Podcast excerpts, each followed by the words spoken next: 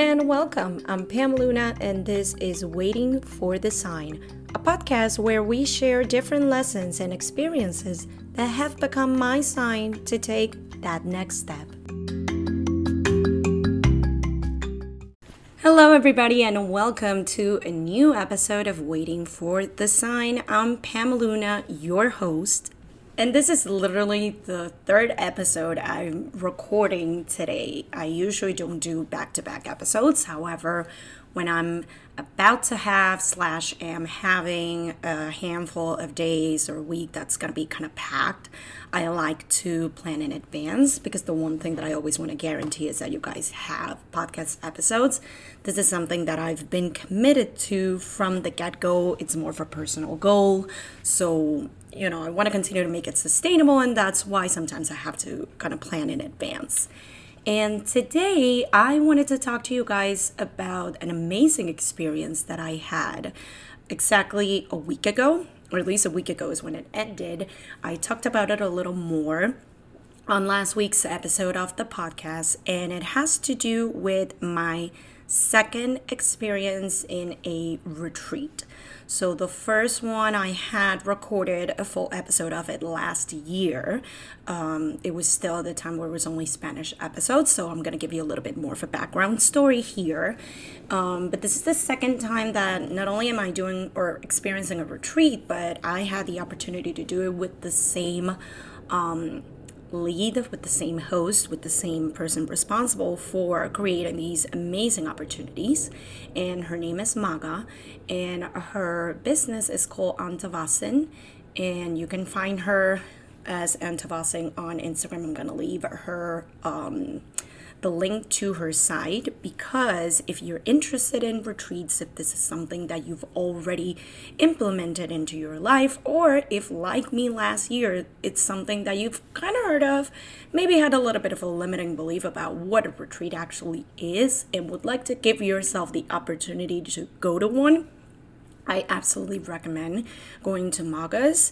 The great thing is that these traditionally, um, our bilingual experiences. Actually, this second one, we had about half and half of people that spoke English and Spanish and people that spoke English. So it's great that I have now the opportunity to share episodes in English so that I can let you all know that this isn't just for um, the Latin community. This is something that anybody that has an interest in them can enjoy them.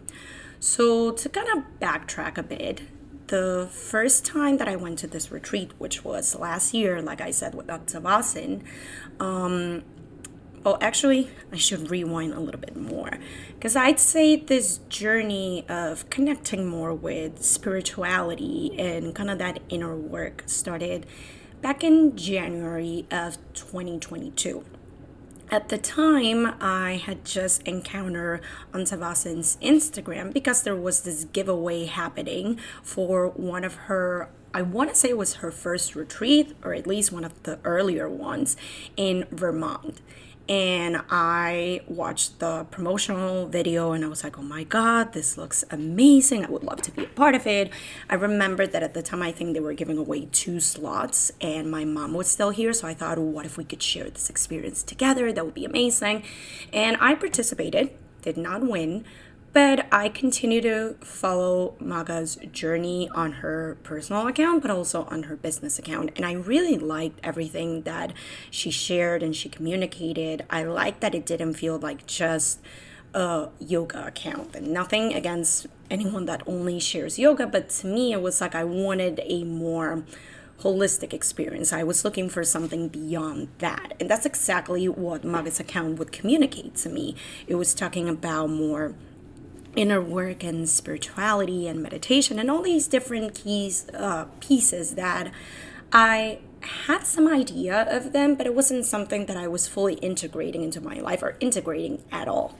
Long story short, um, me and Maga started interacting with one another's Instagram accounts, and at that time, I was in the early stages of recording the first episodes for the podcast. The launch was happening a month later.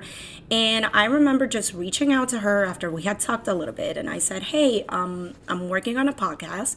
I'm going to be releasing it next month. And Part of it is going to be, or at least the original idea was, part of it is going to be individual episodes by myself, but I do want to have certain guests for some episodes, and I'd like to record one with you if you're open to it. And she was very open, very welcoming. She said, Yes, absolutely. So we met in person, I want to say mid January, recorded that episode and if you're wondering whatever happened with that, at least for the Spanish listeners, because it was a Spanish episode, um, it didn't work out. It didn't work out in the sense that even though we recorded something beautiful, it the audio was just not working. It I felt like it just wasn't the quality that I was looking for, and I debated with it a lot. Um, I had people just saying, you know what, just release it how it is, like just put it out there. Don't be such a perfectionist. But it just wasn't meeting like the bare minimum standards that I had, which was I wanted to be something where you can actually listen to. I think it was maybe like 30, 40 minute episode. And I don't want you to feel disturbed by like the noise in the background and the echoes. So I was like, you know what? Let's just put it to the side. Um, I, you know, I told her I'm so sorry. Maybe we can like record something different. And I will say, after over a year of that, I'm kind of glad because I feel like the next time that we record it, because yes, we still haven't done it, but it's in the works it's gonna feel a lot lighter it's gonna feel a lot more comfortable and it's gonna be a much better episode because now we've established a friendship. Now i've had the opportunity to go to two of her retreats and i think it's gonna align more with what i want the combined episodes to be in the podcast rather than just an interview which is kind of what we did that last time now, going back to that conversation that we had, that was the first time that she actually talked about the retreat that I went to last year. She started saying it's going to be a retreat by the beach, it's going to be at Rockaway. And I'm like, oh my God, that sounds amazing. Anybody that knows me knows that I live for tropical weather and going to the beach, and Rockaway is like my go to spot. You cannot miss me there every summer. So in my head, it's like, I would love to go. So we left it at that. We continued, you know, our communications and being friends and hanging out and whatnot. And then the official launch of the retreat comes out. And when it does, um, I was really tempted to, but in my mind there was still those limiting beliefs about what a retreat is. I looked at the price. I was like you know this is kind of out of my budget. And i i feel like it was still in the category of an expense rather than an investment. I still have a lot of work to do with the finance and like the way that i see finances in my life. So in my mind i was like you know what maybe it's not for me or maybe it is and i'll just wait to see if there's like a scholarship or something like that. And then there was the possibility of winning a spot for the retreat and i said you know what? I'm gonna give it a go. Let's see if this works out for me. And i actually won. I actually got that slot. And kind of want to say it was meant to be and you'll see why I say this. Um, first of all, because it was my, once again, first experience going to a retreat, but it opened up my mind, my soul, my everything to what a retreat can be. And it allowed me to see it as more than, oh, this like big expense so that I can go do yoga an hour away from my house. It was so much more than that. It was a lot of spiritual work it was a lot of inner work it was a lot of connecting with strangers because this time around i knew absolutely no one that went to the retreat and i'm glad it was that way because it was really coming out of my comfort zone in so many ways you know spending a weekend with a bunch of strangers that ended up becoming people that I was able to connect with on a deeper level. Some of them I still keep in touch with. It was such a beautiful experience. It was also experiencing Rockaway in a different way. I got to do surfing for the first time, which again, the people that know me know I'm not a sports kind of girl. I'm not a I don't I tend to do things that are pretty safe. Surfing definitely wasn't on the list of safe things for me, but I enjoyed it so much and it allowed me to kind of connect with that part of myself that dares to do things a little bit out of her comfort zone. It was also getting to do something that I had on my to do list for the longest time. And it was that I wanted to see the sunrise at a beach at some point, and I got the chance to do that on the last day of the retreat. So it was a lot of magical experiences and really connecting with that spiritual side. And by the end of it, I knew that I didn't want this to be just like a one time thing. I wanted this to be something that I could do again. So fast forward to, I want to say the end of last year. I continue to see everything that Maga had to offer. Um, she had a couple of other like retreats and sound baths, and everything sounded good, but there was still a part of me that was like, not this one or not yet. I know something is coming that's going to be more aligned with myself. And that's exactly what happened when she announced Blooming. Blooming is the retreat that we just went to a week ago. And when I read that this particular experience was aimed at entrepreneurs and creatives, I was like, sign me up. Here's my money. Like, I'm ready to go. Um, this one actually had an additional day in comparison to last year's retreat, which I absolutely loved. It was uh, in Pennsylvania, so this one's a little bit further, and the location was just a dream. All the promotional content of like the the location and the common areas and everything i was like oh my god like i need to do this and the funny thing is how things ended up developing because originally I had only planned to go with one friend, Oriana, which some of you might have seen on my social media. She's also another entrepreneur and creative like myself. And the second that we saw, we texted each other, like, we got to do this. Let's go. And this is when I say that the previous retreat, it was meant to be because it allowed me to switch that mentality of this is a big expense and I don't know if it's worth it to this is an investment in myself. This is an investment in my self development, but also my spiritual development. And it's one of those things that I've said it several times since I came back from this retreat, but also the previous one. I could detail and explain absolutely everything that this meant for me, but you're I feel like people aren't going to understand it until they live it and they experience it and allow themselves to really see what this is about. So I can't stress enough how much I would recommend this experience. And going back to this one in particular and how things develop, um, Oriana and I ended up being the ones that purchased our tickets first. We're like, we're sold. The second that you said that this is aimed at creators and entrepreneurs, we knew we had to sign up for it. And it honestly felt, uh, and just like it has for the past a little less than a year, it felt like such a good investment to make and it's been like one of those like high ticketed expenses that I've been doing here and there for the past few months it's been investments that are aligned with what I want to do personally, with what I want to do professionally, with what I want to do with my business and so many aspects of my life. And having that switch in mindset allows me to feel that it's a good decision for me. It allows me to almost enjoy the fact that I'm making this purchase rather than feeling guilty or I should be using my money in a different way. Like, there's none of that anymore. There's no guilt, there's no doubt. I am more and more confident that these are the type of investments that I want to do for myself. And so, as the months went by, we actually ended up finding out that other friends in our group um, had also signed up for this, which we had no idea. It wasn't planned at all. It ended up being like half of the retreat was our group that we hang out here and have a life in common here in New York. So it was an amazing experience. But we also got to share with other people that were new to us and coming from different states and different places. So the fact that I got to live those two realities of I'm sharing it with people that I love and appreciate so much, but also that I got to know at a much deeper level. That was one of the things that I was kind of concerned in my head. I was like, well, yes, it's great that I'm going to be sharing this with them, but at the same time, it's like, it's my friends. I already know them. Like, what else am I going to learn from them? Boy, was I mistaken. Like, retreats allowed you to open yourself in such profound ways that you end up knowing. If you go with people that you know, if you go with friends, you get to know them at a much deeper level. And then, if you're also meeting new people, which was the other side of it, you end up interacting with people that are first are other just strangers, but then you create such deep emotional and amazing connections with them. I really can't explain it enough.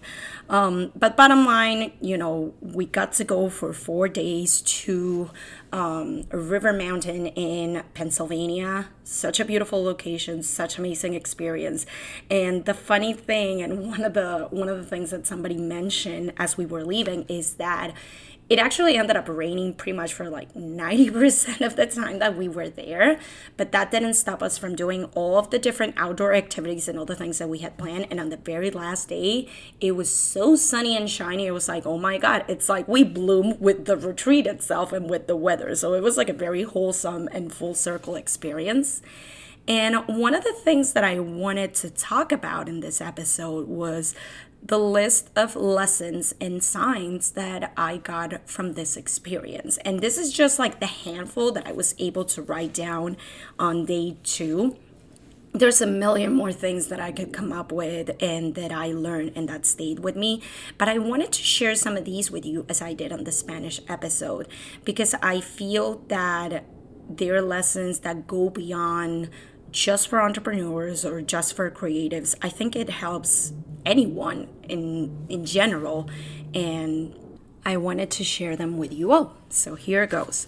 So along the many lessons and signs that this retreat left me, the first one would be enjoy. Create some playtime for yourself. Have more fun just cause. This has to do with uh, with one of the speakers. Besides Maga, we had two amazing speakers during our time in the retreat, and one of them shared uh, this concept of conscious productivity. Her name is Una Idealista, and I'm also going to leave her information on this episode's description. But one of the things that she wanted us to take away from the retreat was this idea of just like we schedule time for our projects, for ourselves, for others, for different things, to do so as well for things that give us pleasure and enjoyment and that aren't necessarily aligned with a productive quote unquote uh, objective. It doesn't have to do with i'm doing this because it is going to lead me to this result in my business or it's going to lead me to achieve this thing. Simply scheduling times to have fun so that we can get it into our routine that those times are also important. Just like with rest time allowing ourselves to have those pockets of time for enjoyment for relaxation for reconnecting with ourselves and our energies. The second one that I would bring to this list is that your intentions, the intentions that you set for yourself, and let's say in this case for your business, could be fun, creativity, flowing, the idea with this point was that a lot of times when we are setting uh, certain goals and objects and things that we're going to be working towards, they seem to be very concrete and sometimes a little bit rigid. It's more of, okay, the objective right now is to complete all this task, or the objective is to fulfill this particular task. Here, the idea is to give it a bit, a bit more of a broad sense when we say, my objective, let's say for the month of April, is to have more fun. That can mean mean more fun in your business. That can mean more fun in your day to day activities. That can mean more fun as you brainstorm different ideas for. Um, for your business, for your work, for anything that you're doing. The same with being more creative or going with the flow. It gives it a bit of a more comfortable and seamless frame to whatever it is that we're doing rather than something that seems a little bit more rigid and dry another sign and another lesson that this retreat gave me is to allow myself to co create with the universe. And this might sound a little bit esoteric, and I understand if not everybody is aligned or believes in, you know, the energies and the universe and whatnot. This is something that's very personal to me. And along with this idea, I just want to share that all of these different lessons and signs and things that I share with you take them with a grain of salt, but also take them in a way that works for you. It doesn't mean that you have to implement them exactly as I share it here. This is all coming from my personal experience and how I interpret them and how I'm living them. But you can choose to do so in a way that works for you or not at all. So for me, this idea of co creating with the universe and allowing myself to yes, have a plan and yes, have an idea of where I'm going to and what I'm working towards, but also allowing myself to be open to whatever the universe has for me or God or life or however you want to define it. But seeing it as I'm not alone in this and the universe has my back type of thing. Another lesson would be to open myself to what life brings to me and taking what serves me. And this kind of connects with the previous point there are times when there are going to be lessons and experiences and things that come my way that I'm not going to necessarily use 100%, that I'm not going to necessarily align with 100%. And I just take whatever works for me, but I'm also open to different perspectives and to different ideas and to different things that can serve me in one way or another. The next one would be believing more in my abilities and my value and my services when others already do it. And this has to do with a conversation that I had. Um, one of the activities, they kind of split all of us up into smaller groups. And one of the things that we were talking about was elements or things that we struggle with in our business, in, in our entrepreneurial life. And one of the things that I mentioned was that believing in myself as a businesswoman, believing in myself as an entrepreneur, believing in myself as someone that provides different business, um, different services like content creation services, like coaching for entrepreneurs and creatives, like being a speaker, like anything that I provide outside of myself. And the feedback that I got from the people that I talked to in regards to this topic was, well, you're already doing it. And not only that, but you already have people that buy these services that are working with you. So it's like if you already have customers that are purchasing these services, that are purchasing these products, that are purchasing this time with you, it means that they believe in it. So you already have people that believe in that. Now it's your turn to believe it yourself too. Next one, and this came at the end of that precise conversation with una idealista. Her name is Danny, and here's a little shout out to her. Is this idea of combining my creative side with my more organized and systematic side of me. And I say this comes from a conversation I had with her because, like me, Danny has a background in psychology and mental health, but she does some of the same things that I've been providing my clients and some of the same services that I offer people. And I remember at one point she kind of showed me this Excel sheet, uh, and it was related to something on her business side. And I said, "Oh my God, it's so funny because I know that a lot of people when they see these like organized systems, they kind of have like a little freak out moment, and they're like, "Oh my God, this is too much." And to me, it brings me peace. It gives me joy. It's like, "Oh look, a system, order. Like this is how I like to work." And she gave me the idea of like, well, this is how you're able to differentiate yourself from other people that have some of the similar offerings. You can combine the more creative, the more loose side, because I, I also told her that I feel there's this conception and this preconceived notion that creatives in general are messy and are disorganized. And I'm like, I'm the complete opposite. If anything, sometimes I'm too organized or systematized. It's like I have a system and I can be very like square minded about it.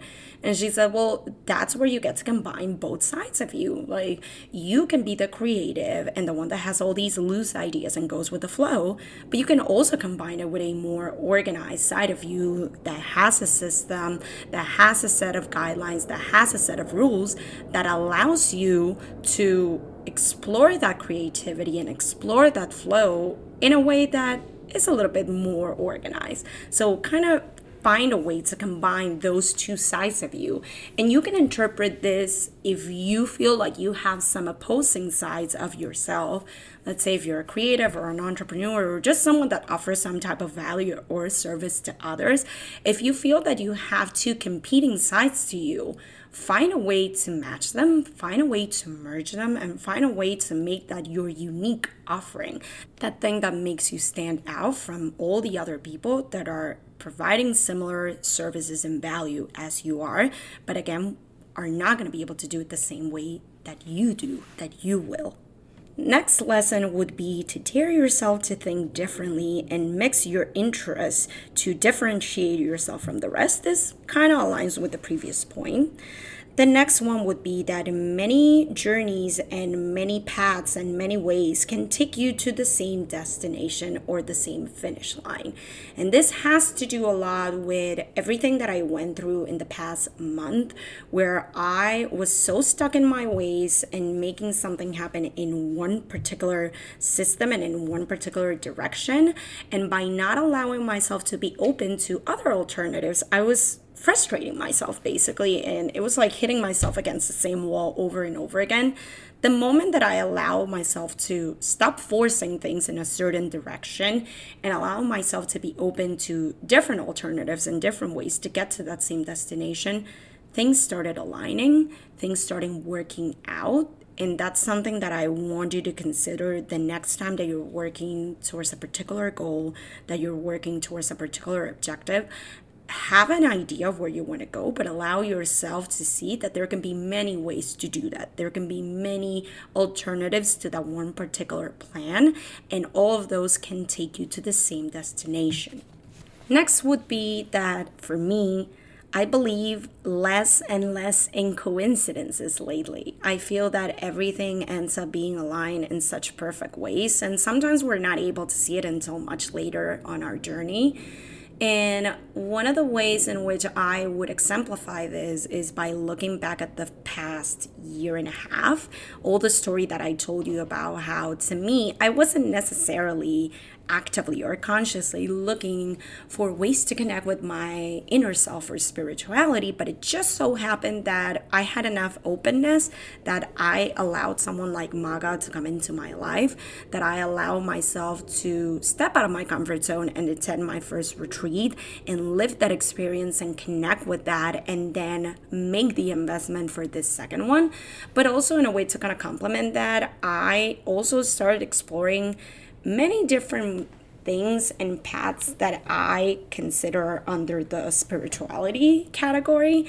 And it's been an interesting journey. And again, it doesn't mean that I'm fully invested in all of them, but I'm at least giving myself the chance to try some of them, to explore some of them, to learn about them.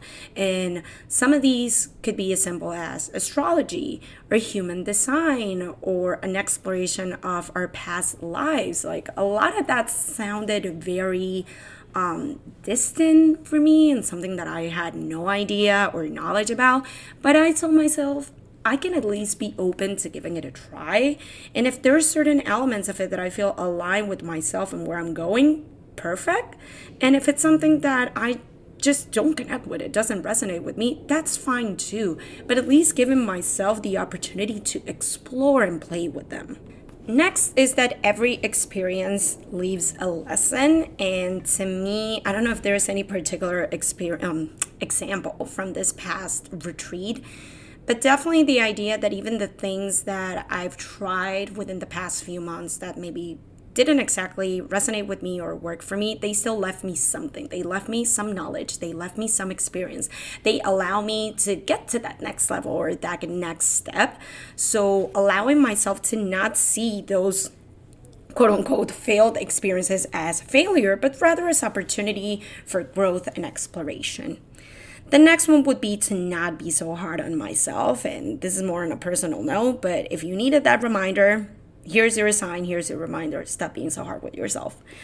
The next one would be to surround yourself with people that take you to the next level and like just inject you that extra energy and drive. And I would say every single person that I surrounded myself with in the retreat, but also the people that have become and continue to be a part of my community, my friends, my loved ones, being able to spend time with them and learn from them and just grow with them. And it's such a beautiful thing that we get to do for one another.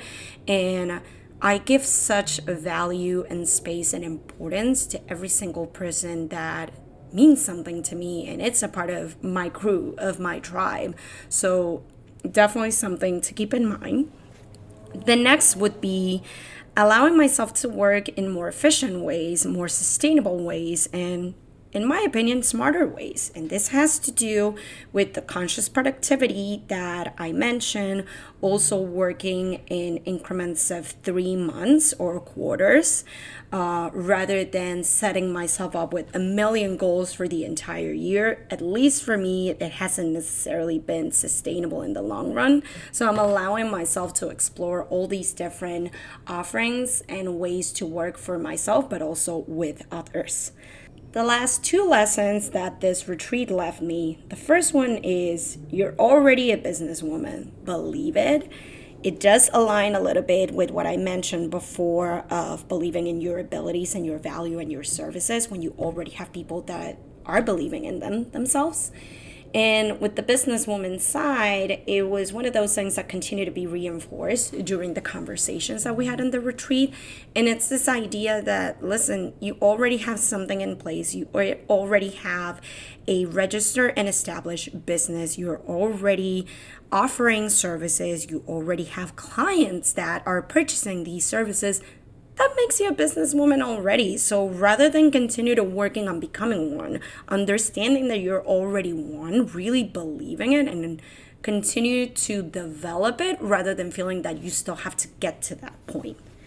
And last but not least, and this is also another one of those personal reminders, just like the one I shared about not being so hard on myself and this one goes along the lines of reminding myself that I have already done and continue to do a lot, reminding myself to recognize that and give that value. And something that helped me connect with this idea was one of the activities that we did when it came to planning for the next trimester of the year instead of starting with the list of all the things that we want to do and all the things that we want to achieve and that we want to create, the first step was an invitation to sit with it and list everything that we had achieved and accomplished on the first trimester of the year.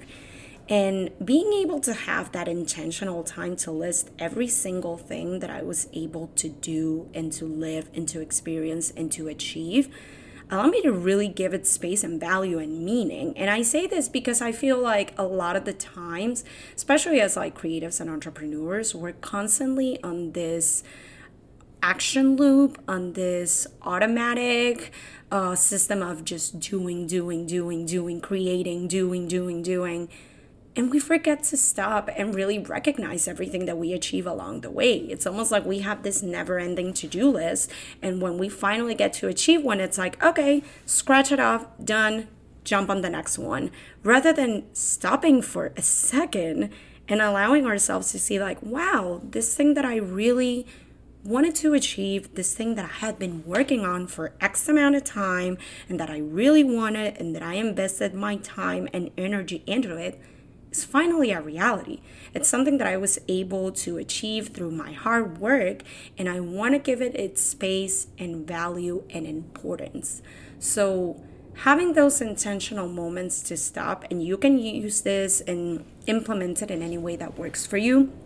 If you want to have those check-ins at the end of the day, if you want to have these check-ins once a week, at the end of the month, the trimester, but being intentional and having those pockets of time to check in with yourself, to recognize what you've achieved, to recognize everything that you've gained, and also give it its value and its importance. I feel like it also allows us to feed a mentality of abundance, of joy, of achievement, rather than just focusing on all the things I haven't achieved, all the things that I haven't done, all the things that I haven't obtained yet.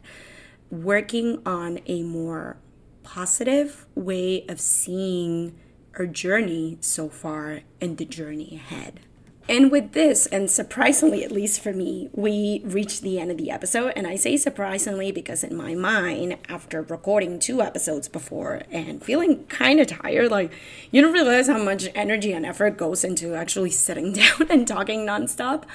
Um, I thought this was going to be a much shorter episode, but we've actually reached 34 minutes at this point. Go figure. Um, so I really hope that at least some of the lessons on this list, you don't have to implement all of them, you don't have to use all of them, but if there's at least one or two that resonate with you, that call you, that you feel like, okay, this is something that, you know, it's gonna making me realize I should be working on this, or it's something that I hadn't thought myself and I want to implement it on my day to day routine, go for it. You can always come back to this episode, listen to some of these lessons again, and see what works for you. Take what you need, leave what you don't. Just make sure that it works for you, that it's something that you find useful, that it's something that you truly want to implement for yourself. Not because society said so, not because I'm sharing it here, but rather because it's something that resonates with your person and that you feel it's going to help you at a professional level, at a community level, at a social level, but most importantly, at a personal level. Thank you so much for listening to yet another English episode of Waiting for the Sign. I sincerely hope that it resonated with you and that it helped you, and also that you take it as an invitation to, at the very least, consider attending um, one of Maga's upcoming retreats. I know for a lot of us, we left with this mindset of, I want to make this investment in myself at least once a year. So I'll definitely be on the lookout for what's coming next in 2024 with her. Um, and I hope that you do too. And who knows, maybe we'll cross paths at the next Antevasin uh, retreat. I really hope so. Thank you once again for joining me during this episode. And stay tuned for the next one here at Waiting for the Sign. Have a good one.